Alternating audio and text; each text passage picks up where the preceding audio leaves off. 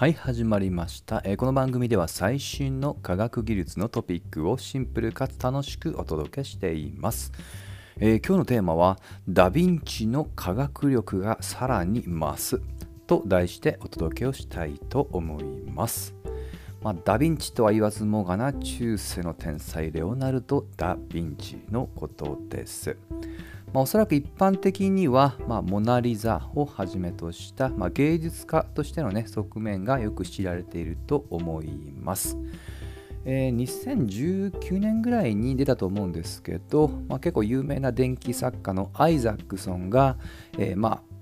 タイトルもそのままレオナルド・ダ・ヴィンチという、ね、名前の和訳された本を出しました。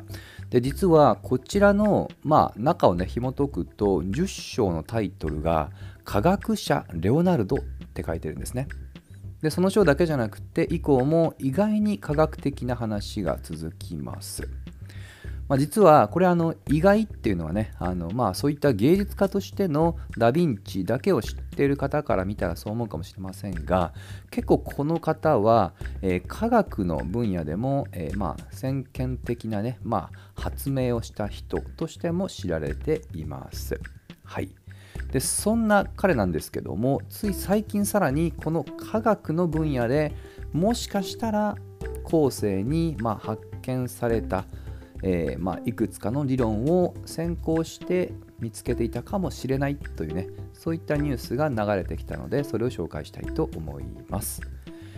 え、私が見た本あのタイトルをねそのまま見ますと、えー、万有引力の法則法則発見の150年前にダ・ヴィンチはと点々点とちょっとこれ以上長いので割愛しますと、まあ、言いたいのは、えーアイザック・ニュートンよりも、えー、相当昔に重力ってものが加速度を引き起こすものでありかつそれを紐付ける定数まで高い精度で、ま、発見していたよっていうことが言いたいと思ってください。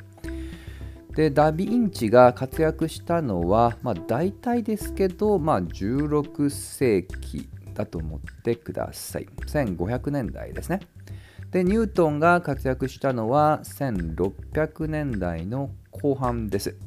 実際に我々がよく知る万有引力を著した本「プリンキピア」というものは1687年に、え、ま、発表されていますのでざっくりですけどダ・ヴィンチはそれよりも150年前に、え、活躍していた方です。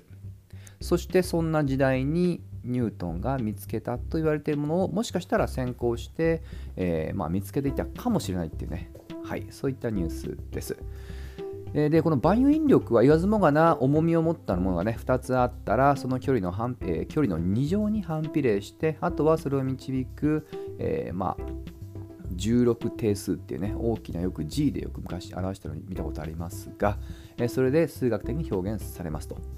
で今回その式に近いものが見つかったりそうなんですけど、まあ、細かく言うとちょっとね表現している数式っていうのは違ったようです。ただし、えー、彼が行った実験の範囲内では、えー、その16定数の、えー、精度つまり誤差が3%つまり97%正しかったっていうような、まあ、そういったあの結果も出てるようなので、まあ、それだけでもすごいなと思います。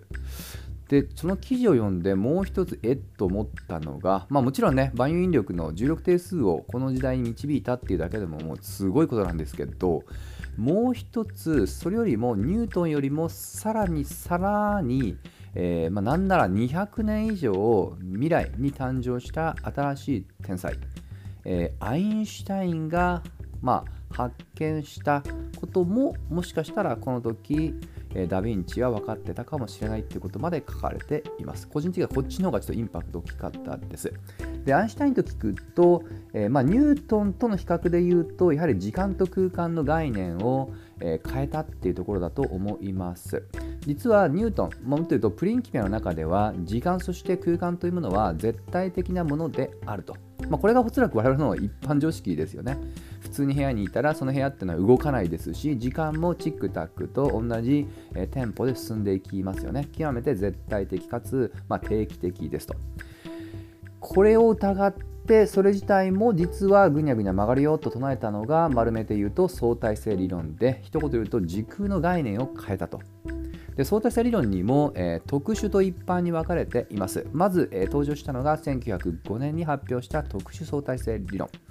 ただここでは正し書き特殊と書いている理由は等速度運動においてはという限定的な表現です。それを文字通り一般化した、つまり加速度運動まで適用できるようにしたのが一般相対性理論です。そしてこの一般相対性理論を導くときに、えー、彼が一つの原理として導入したのが、えー、等価原理というものです。はい。であの我々はね日常的には今でもニュートン力学がもうほとんど近似的に確からしいということで実用的には使われ続けているんですけど例えば今度は宇宙とかね天体とかこういった超重いもしくは超速いようなマクロ現象においては基本的には一般相対性理論が使われます。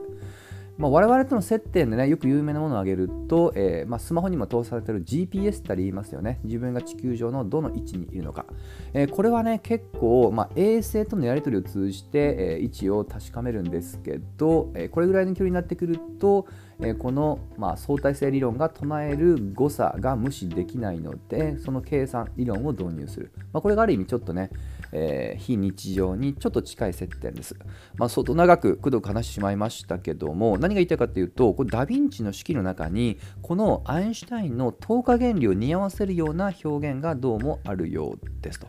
はい。で、等価原理、初めて聞かったために、超ざっくりイメージだけで言うと、えー、あの重力とニュートンがそれまで唱えていた、えー、まあ、完成質量とよく言われるんですけどね、完成質量とそして、え重力から導かれる質量っていうものは同じだよっていうことを言ってます、まあ、ちょっとこれだとよくわかんないと思うのでよく例えで言うのがエレベーターです。え全く外が見えないエレベーターにいると思ってください。いきなりそこで、えー、自分の体が浮いてしまいますと。つまり全く、まあ、重力を感じない状態にいると思ってください。これが、えー、果たしてエレベーターに例えばロープが切れて自由落下をしているのかはたまた全く重力の存在しないそれこそ宇宙空間にいるかこれが原理的にわからないっていうのがこの等価原理です、えー、自由落下によって発生した加速度っていうものは重力をキャンセルできるって言い方もできると。はい。言われてみればなんとなくまあそうだよねと思いそうなんですけどこれがアインシュタインが、えー、まあ、自身をして人生最高のひらめきだって言わしめたものです。はい、でダ・ヴィンチがどうもこの16世紀の時に、えー、これを見つけていたんじゃないかっていうね、まあ、そういったちょっとね表現もありますもちろんこれをして全てね全て、えー、彼がね先行しやったっていうのは相当乱暴な話ですが、まあ、改めてこのダ・ヴィンチのね、えー、まあどちらかというと観察力の凄さっていうのが個人的にはちょっとしっくりきます。